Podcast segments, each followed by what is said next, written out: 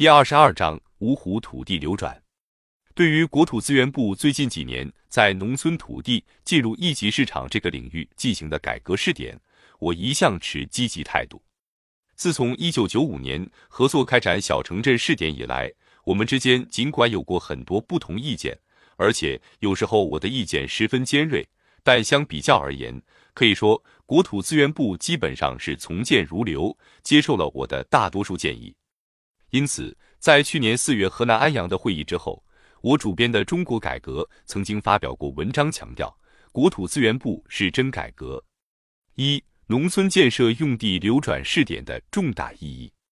我认为，国土资源部和安徽省芜湖市及各试点镇现在所进行的试点意义非常重大。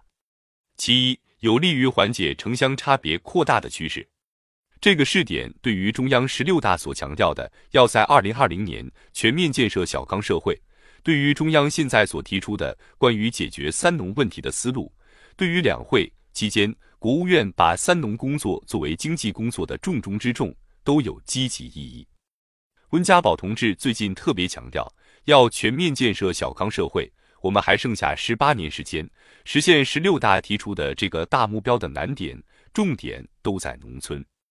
十六大之所以提出全面建设小康，就是因为三大差别越来越大。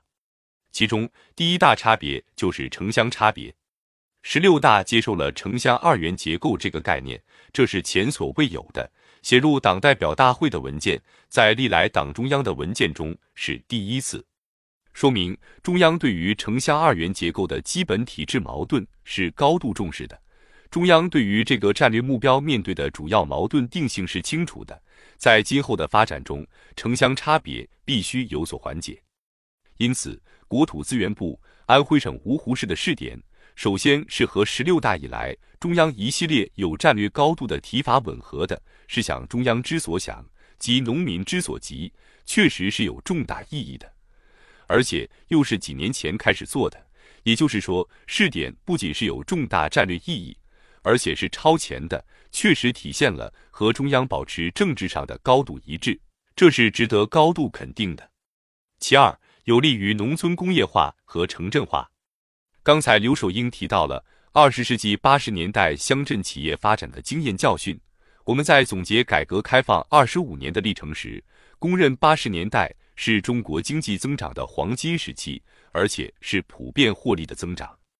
其中的经验。对于农村来说，就是放手发展多种经营，同时放手发展乡镇企业。一九八六年，农业部农村经济研究中心发展所对二百家乡镇企业做了一个调查，总结出的经验表明，之所以能够形成规模的乡镇企业，能够推动农村工业化，其根本原因在于这些企业用地不要钱。八十年代刚刚搞乡镇企业的时候。本村的人用本村的地发展本村的工业，解决本村农民的就业和收入，这个是内部的资源向资本转化。那个时候土地管理法还没有出台，因此土地从原来农业的资源状态向第二三产业的资本状态转化，其中所产生的全部资本收益被截留在农村社区了。尽管那时候乡镇企业都是高负债。负债率可能高达百分之七十至百分之八十，因为谁也没有所谓的创办投资，只能拿本村内的资源转化成资本。其实就跟现在由镇政府把本镇内的资源转化成资本的做法一样。其三，有可能促进产业资本向中西部转移。今天我们汲取八十年代农村工业化的经验，能够通过农村、通过乡镇的发展。把农村集体土地使用权盘活，还可能带来另外一个效果，就是使得东部的产业资本向中西部流动。为什么有这个好处呢？这是因为假定下一步能够按照现在的修订土地管理法的意见，强调非公益性建设用地就是工商企业用地应该完全市场化。那么，我们现在安徽省的试点镇流转使用的每亩土地是二点八万至二点九万元。而东部可能是三十万元，甚至更高，比我们中西部高十倍。如果企业的用地成本比我们高十倍，那些东部企业能不过来吗？大家昨天去的大桥镇金铜加工厂，我特别注意了解了一下这个行业的平均利润是多少。经理说，这个行业的平均利润在百分之五以下。上个月我在浙江调查，问当地一般产业平均利润多少，他们说百分之六至百分之七。也就是说，在充分竞争领域中的工商企业大体上已出现了社会平均利润下降的趋势。在这种情况下，东部完全市场化的一般制造业企业还能不能支付如此高的地价地租？正因为一般都支付不了，所以才出现东部的地方政府很多都在违规占地，不顾老百姓反对，与企业家共同分享土地增值收益，闹得发达地区农民的集体上访难以平息。这也是新时期中央与地方矛盾的一个重要表现。如果真的能够按照中央意图实现市场化的地价，下一步就会促使东部过密的产业资本向中西部流动。中西部不发达的问题，难以完成资本原始积累的问题，可能会被从东部流入的外来资本解决。考虑到以上三个方面，国家宏观政策的需要，芜湖试点的积极意义应该充分肯定。二、农村集体建设用地流转的几个问题。有关专家们对试点提出很多理论问题，我只能从实际出发提点讨论意见。第一个值得讨论的就是村集体是农村建设用地流转的主体，这和现在农村土地承包法的强化农民土地物权化的法律内涵怎么衔接？我一向认为不要轻易改动农村土地的所有权关系，这也并不影响流转，因为农民土地承包法指的是耕地承包。而芜湖这块搞的是农村集体建设用地流转，这是两个根本不同的对象。希望我们的专家在讨论实际问题的时候，放弃意识形态化的思维方式，放下架子，充分尊重广大基层群众的首创精神。第二是，现在农村集体土地使用权流转是一级市场流转，二级市场还是个新的事物。根据经验材料。其实，各个试点乡镇和村里与企业之间建立的是一级市场关系，等于允许试点乡镇替代国家来征占土地。而进一步的改革思路则是，政府只应该为纯粹公益性的用地来履行征用手续，其他非公益性的就是按市场价格来交易。这一块将来的前景应该是很清楚的。政府不应该再扮演跟工商企业联手以征地的方式剥夺农民的角色，反而应该站在弱势群体这一边，如何跟工商企业讨价还价来保护弱势群体，以表现政府的善意。这本来就是政府应该做的事情。如果政府继续跟工商企业联手来征用农民土地，这不叫善意政府，而叫恶意政府，或者至少叫非善意政府。肯定会被社会各界批评，因此，农村集体建设用地进入一级市场本身是善意政府的表现，是一个当代所谓平民政府必须实行的做法。但二级市场转让怎么做？试点经验总结的材料上还看不出来。